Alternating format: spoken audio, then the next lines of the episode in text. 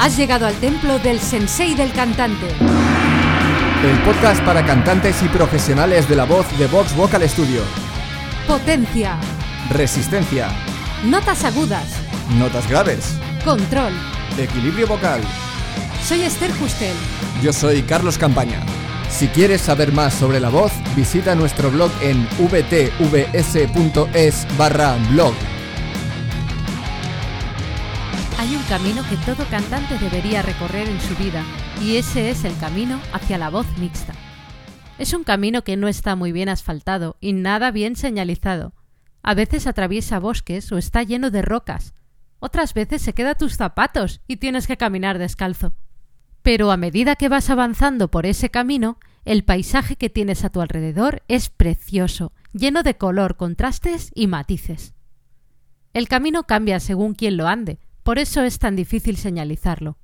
Y no todo el mundo parte desde el mismo lugar, por eso hay terrenos más complicados que otros. Cuanto más cerca estás de tu destino, más precioso y fácil de caminar se vuelve el camino, aunque nunca llegas a vislumbrar el final, porque es un camino infinito.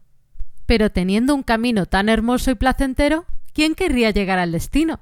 Personalmente quiero seguir caminando por él para siempre. Mi objetivo para hoy es que consigas empezar tu camino hacia la voz mixta. Y para quien el término voz mixta sea algo nuevo, vamos a empezar por definirla un poco. ¿Qué es la voz mixta y cuándo se utiliza? No es un registro vocal como lo son la voz de pecho y la voz de cabeza. De hecho, recibe el nombre mixta porque es una mezcla entre ambas.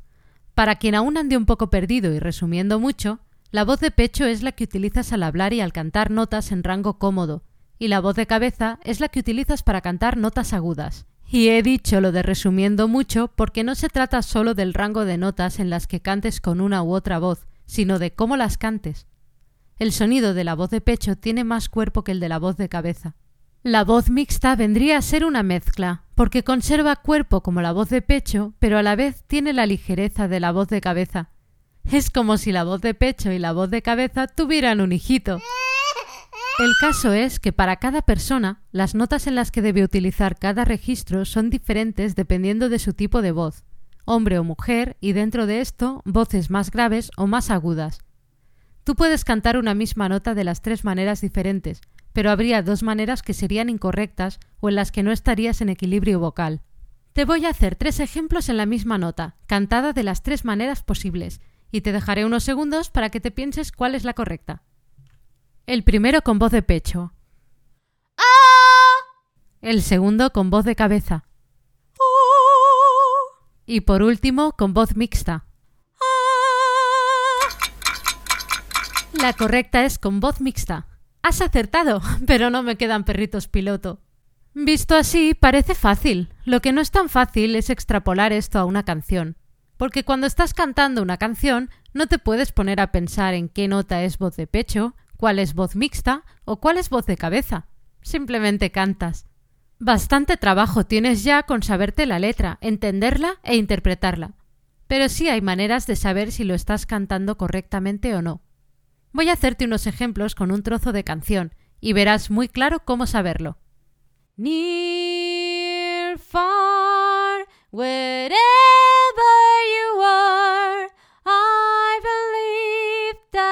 my heart will go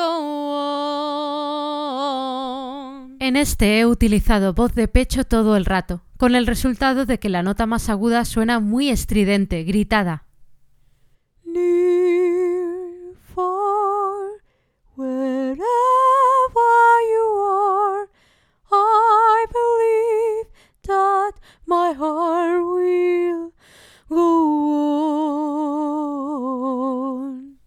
En este he utilizado voz de cabeza todo el rato, con el resultado de que la voz suena muy ligera todo el rato. Puedo hacerlo, pero la voz suena muy airosa y me quedo sin aire.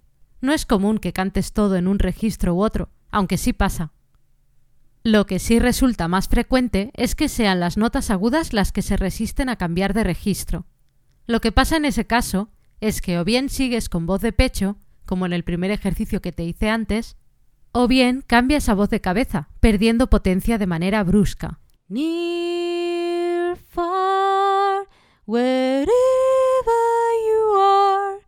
I believe that my heart will go on. La manera correcta es utilizar cada registro en su lugar correspondiente, con el resultado de que no se escucha un cambio brusco en la calidad de la voz ni en el volumen.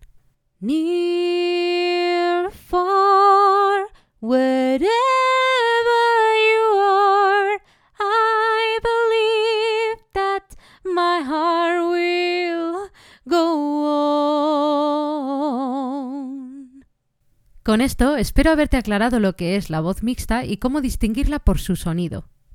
Pero, ¿qué hace de este camino que sea tan bonito de recorrer como te decía al principio?